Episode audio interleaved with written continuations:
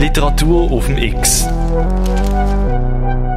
Typhuswelle in der zweiten Hälfte vom 19. Jahrhundert in New York hat Geschichte geschrieben. Und der Buchautor Jürg Federspiel hat die Dokumentationen unter die Lupe genommen. Es ist eine Mischung zwischen historischen Fakten und einer guten Portion Fantasie, die der Jürg Federspiel in seiner Ballade von der Typhoid Mary an den Tag legt.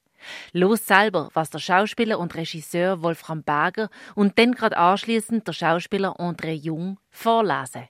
Kapitel 37 Ich sah Mary Malone vor 32 Jahren, schreibt George A. Soper in seinem Aufsatz.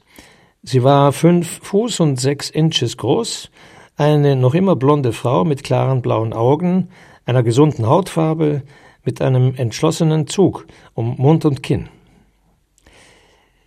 In der Erinnerung meines Großvaters war sie schlank und agil, während Soper sie als eher schwer im Körperbau schilderte. Doch der Zufall hatte ja ergeben, dass mein Großvater durch Mr. Spornberg Mary etliche Jahre vor seinem Kollegen zu Gesicht bekam. Was Soper, ein freundlicher, etwas ängstlicher Mann, jedoch nicht übersehen hat, war eine Ausstrahlung von absoluter Entschlossenheit. Vielleicht war Soper, damals doch ein Herr über Leben und Tod, nicht ganz unempfindlich für das renitente Verhalten eines Patienten. Renitenz ist für die meisten Ärzte eine Art Beweis selbstmörderischen Instinkts und der Kranke wird ihm, was er nie zugeben würde, unsympathisch. Meine Entdeckung der Typhoid Mary war das Ergebnis einer Untersuchung über einen Fall von Typhus 1906-1907 in der Villa von Mr. George Thompson in Oyster Bay, New York.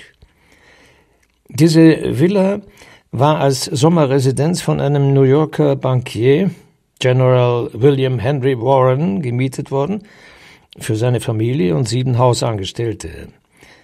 Spät im August brach im Haus explosionsartig Typhus aus. Sechs der neun Personen erkrankten. Da Mr. William Henry Warren eine bekannte Persönlichkeit war, wurde die Untersuchung augenblicklich eingeleitet. Dem Besitzer und Vermieter war es weniger um das Leben des Generals und Bankiers zu tun, als um die Mieteinnahme für den Rest des Sommers. Im Staat New York wurden in diesem Sommer nicht weniger als 3467 Fälle der besagten Krankheit gemeldet. Rund 700 mit tödlichem Ende. Soper kam der Sache zunächst nicht näher. Einer seiner Medizinstudenten hatte zufällig Weihnachten in Warrensburg verbracht, und zwar in einem Hause, wo Typhus in regelmäßigen Intervallen auftrat, so als wäre es die Bühne für ein Theaterstück, das von einem antiken Fluch handelt. Soper ging völlig unantik und kühn vor. Er ließ sämtliche Bewohner auf eine Isolierstation bringen und steckte, mit Einwilligung des Besitzers, das verhexte Haus in Brand, dass es bis auf den Grund abbrenne. Ein Ereignis, das ihn als rigorosen Epidemiebekämpfer berühmt machte. Property and Person, Besitz und Person. Im amerikanischen Gesetz wird der Besitz immer vor der Person angeführt, was kein Zynismus ist, eher das Kennzeichen einer grundsätzlichen Philosophie. Als ich nach Oyster Bay fuhr, berichtet Soper weiter, war es das erste, alle wesentlichen Fakten über den Ausbruch der Krankheit zusammenzutragen. Daten und Diagnosen, die Umstände insgesamt. Er übersah nichts, überprüfte jede Einzelheit von den Naturgegebenheiten bis zu den Personen. Seine Vorgänger, Berufskollegen, hatten tadellos gearbeitet, vom Dach bis zum Keller, vom Wasser bis zum Rasen, keine Ritze war übersehen worden, keine sanitäre Anlage von den Röhren bis zur Senkgrube. Und nun fiel ihm etwas ein. Das Phänomen des Krankheitsträgers war Soper nicht unbekannt. Er hatte Fälle entdeckt, wo der Urin ehemals Erkrankter noch immer verseucht war. selbst längere Zeit nach der äußeren Genesung. Soper zögerte nicht mehr. Er gab den Spitälern auf, Patienten ohne vorherige Untersuchung des Urins nicht mehr zu entlassen. Es war sehr schwer, Typhus in Fäkalien zu entdecken, stellte er fest. Die bakteriologischen Methoden befanden sich noch in den Kinderschuhen.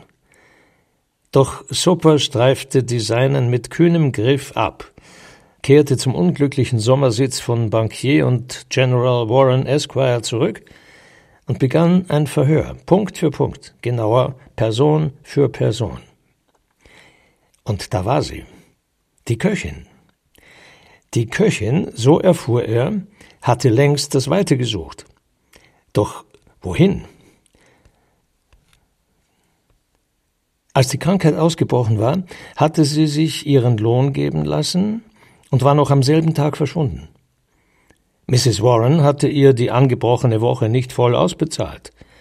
Mary sei eine gute Köchin gewesen, eine sehr gute, wenn auch keine hervorragende. Hier hakte George Soper ein. Wer hatte Mrs. Warren diese Köchin empfohlen? Die Agentur von Mrs. Stricker an der 26. Straße. Mrs. Stricker? Jene widerwärtige Dame, die Mary an reiche Männer hatte vermieten wollen? Jawohl. Doch Mrs. Stricker hatte diese Miss Malone nie selber gesehen, so behauptete sie. Diese Köchin sei von einem Mann mittleren Alters angemeldet worden, und diesem habe sie nach Bezahlung der üblichen Kommissionsgebühr die Adresse der Familie mitgeteilt. Soper kannte nur den Namen, sonst nichts. Aber ob der Name überhaupt stimmte? Mein Großvater Irvin Regit hat beim Durchblättern der Boston Post, der damals berühmtesten Lokalzeitung Amerikas, Stellengesuche einer Köchin gefunden. Erfahren in amerikanischer und europäischer Küche. Und zwar immer für den Raum New York. Immer derselbe Text. Und jedes Mal ein anderer Name. Elizabeth Brown, Joan Gardiner, Denise Delpire. Ich gebe den Stab weiter an André Jung.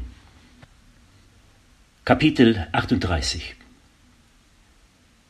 den Notizen meines Großvaters kann ich entnehmen, er war es, der als erster Soper eine ungefähre Beschreibung hatte geben können, und, wie es sich später zeigte, stimmte sie grundsätzlich mit der jener Hausangestellten von Mr. Spornberg überein. Zu dieser Zeit wechselte Mary in fast hektischer Eile ihre Stellen. Ja, sie verließ den Arbeitsplatz manchmal nach wenigen Tagen.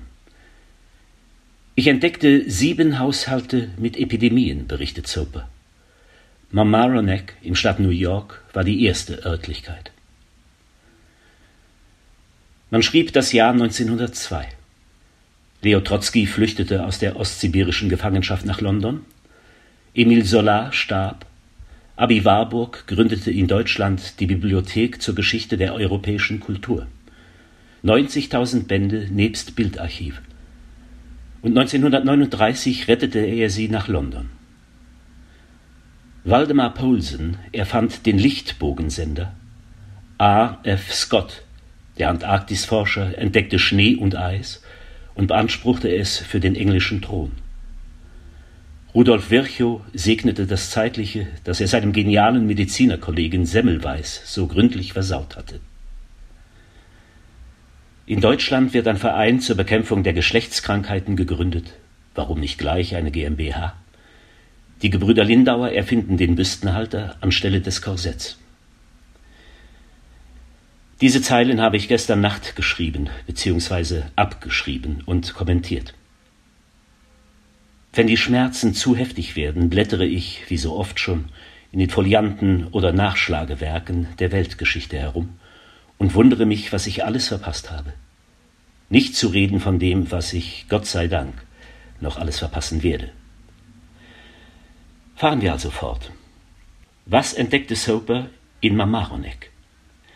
Eine Plätterin war zwar an Typhus erkrankt, doch der Hausarzt Dr. A. G. Carlyle meldete den Fall zu spät. Hausangestellte sind nicht so wichtig. Wochen später tauchte Mary offenbar in Dark Harbor, Maine, auf, in der Sommerresidenz von Cole Drayton, eines New Yorker Anwalts. Es war dies das dritte Mal, dass Mary den Staat New York verließ. Nun, innerhalb von drei Wochen, erkrankten sieben der Hausbewohner. Kein Todesfall. Laut Mr. Coleman Drayton, der nicht angesteckt worden war, half Mary Malone so lange, bis sich alle erholt hatten. Nächte waren zu durchwachen, und sie hatte sich nicht einen Augenblick geschont. Als sie sich verabschiedete, eine Verwandte in Manhattan sei erkrankt und bedürfe nun ihrer Hilfe, zahlte ihr der Anwalt das doppelte Monatsgehalt aus, reichte ihr zum Abschied die Hand und wusch sich sogleich die Hände, wie die meisten Begüterten dies früher taten, wenn sie dem Gesinde am Neujahrsabend Glück wünschten und Gesundheit. Der Snobismus rettete ihm vielleicht das Leben. So ist das Leben. 1904, Soper hatte inzwischen Marys Spuren wieder verloren, wurde ihm gemeldet, Typhusausbruch in der Familie von Henry Gisley in Sands Point, Long Island. Elf Hausbewohner diesmal, vier Mitglieder einer Familie und sieben Angestellte. Eine Relation, die sozialmathematisch als Gleichung aufging. Denn was hätten umgekehrt vier Hausangestellte für sieben Familienmitglieder an dienerischer Perfektion aufbringen können? Soper wartete verbissen. Mein Großvater muss ihn zuweilen gründlich verärgert haben mit der Entdeckung neuer Epidemien, die gerade dann in der Stadt ausbrachen, wenn Dr. Soper Dörfer außerhalb der City aufsuchte. Die beiden spielten oft Schach zusammen, und mein perfider Ahne, der tagsüber gemütlich seinem Beruf nachging, bei Geburten half oder mit einer Handbewegung Augen schloss, pflegte nach einem ausgeklügelten Zug mit dem Pferd oder Läufer meist eine Bemerkung anzubringen, die in irgendeiner Weise mit der Typhoid Mary zu tun hatte, worauf Sober in seiner Verärgerung prompt die Schachpartie verlor. Marys Spuren konnte Soper erst wieder in Hackensack aufnehmen, und zwar im November 1906. Eine vornehme Familie, gesund, doch zwei Sterbefälle im Kreise des Personals. Nix. Wieder mal zwei Sterbefälle. Mary Malone zieht unübersehbar ihre Spuren als Typhusübertragerin. Morgen hören wir nochmal die Stimme von André Jung, wo uns Kapitel 39 präsentiert. Am 8. Uhr morgen und am 5. Uhr oben in der Wiederholung. Alles zu der Vorlesenden, aber auch die Geschichte von der Typhoid Mary und zum Autor Jürg Federspiel kannst du auf radiox.ch nachlesen und hören. Mit der freundlichen Unterstützung von der Christoph Merian Stiftung.